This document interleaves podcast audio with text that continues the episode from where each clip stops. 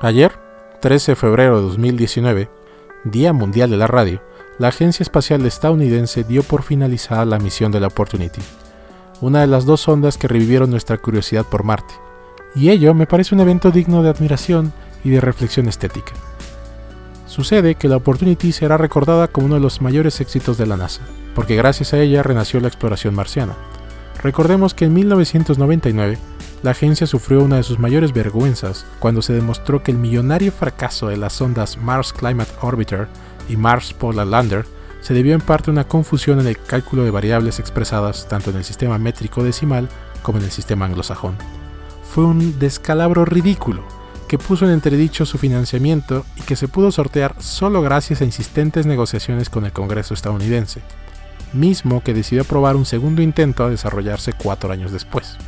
Sin embargo, el 2003, fecha de lanzamiento de estas sondas, también resultó ser un año clave porque en febrero fallecieron siete astronautas a bordo del transbordador Columbia, de manera que el éxito veraniego del Spirit y del Opportunity se volvió un triunfo para la credibilidad de la exploración espacial en su conjunto. Y no obstante, a pesar de este contexto, el final de la misión anunciado ayer también resulta un tanto nostálgico, ya que termina un relato que de origen debía abarcar 90 días, pero que logró extenderse durante casi 15 años. Es una vuelta de página para un equipo de cientos de personas provenientes de múltiples nacionalidades que durante 5.000 días hicieron de la exploración del cuarto planeta su rutina cotidiana. Y aún más allá, dado que el hecho ocurrió en el marco del Día Mundial de la Radio, vale la pena detenerse a reflexionar sobre sus implicaciones simbólicas en la narrativa autobiográfica de nuestra especie. Como bien señaló Wittgenstein, uno de los actos que más nos distinguen de otros animales, que más nos vuelven humanos, es la posibilidad del lenguaje. Las palabras nos sirven de puente entre nuestro ser interior y el mundo físico fuera de nosotros, de manera que el habla nos permite concebir la realidad y hacernos un lugar en ella.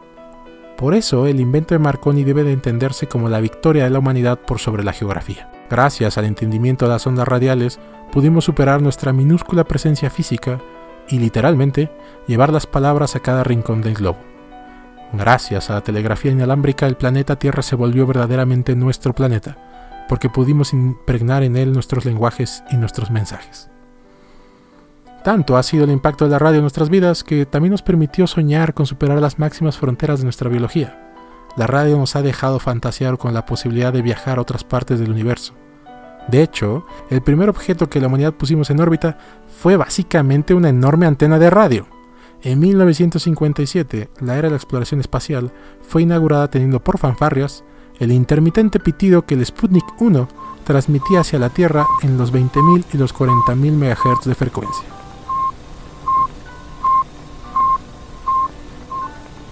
Y bueno, ¿qué decir de la famosísima señal WOW? Aquella voz proveniente de Sagitario que durante 72 segundos superó por varios órdenes de magnitud el ruido de fondo del universo, inundando nuestros corazones con la ilusión de vivir en una galaxia compartida, sembrando en nosotros la idea de conocer otros seres inteligentes. Oh, la señal wow. Triste señal que después de aquel agosto del 77 no ha vuelto a romper la rutinaria estática captada por nuestros radiotelescopios. ¿Pueden imaginar las emociones que sintieron en la NASA cuando a finales de septiembre pasado descubrieron que la primavera partía llevándose consigo la señal de la Opportunity? Porque vale decir que la sonda se deja su suerte en un terreno virgen de la huella humana, no por la certeza o una descompostura, sino porque sencillamente ha resultado imposible restablecer comunicación con ella. Visto así, es claro que Marconi nos dio un invento extraordinario, de eso no hay duda. Pero también es claro que él nos descubrió uno de los sonidos más tristes del mundo, el sonido del silencio radial.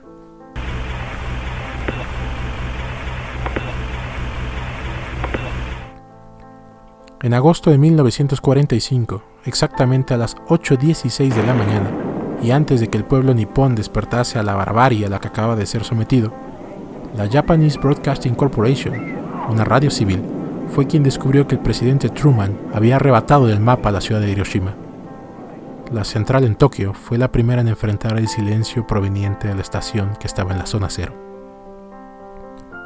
Ese terrible día, la estática radial fue tan impasible mensajera que se adelantó por tres horas a la información oficial otorgada por un avión de reconocimiento militar, que tuvo la desfortuna de escribir al alto mando japonés la pérdida de 166.000 vidas. ¿Cómo no aceptar que esa mañana el silencio de las antenas se bautizó como uno de los más crueles mensajes que se pueden encontrar?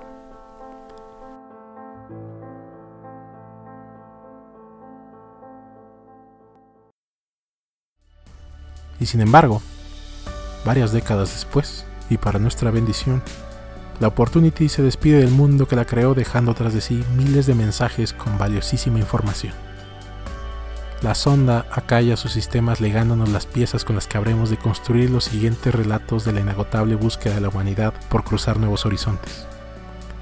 A la desconexión radial de la Opportunity le sigue la brillante retórica desplegada por una de sus hijas más prolíficas, la Curiosity que desde noviembre de 2011 se esfuerza cada día por estrechar el camino que nos separa de alcanzar las estrellas. Así que ayer se cerró un capítulo satisfactorio en los libros de historia.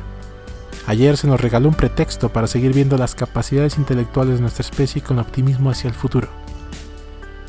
Yo soy Eduardo Muñiz y te agradezco los minutos que me has regalado. Te invito a que ingreses a la página mars.nasa.gov diagonal participate para que seas parte de la despedida oficial de la sonda que más terreno ha recorrido en el cuerpo celeste. Te deseo un excelente día.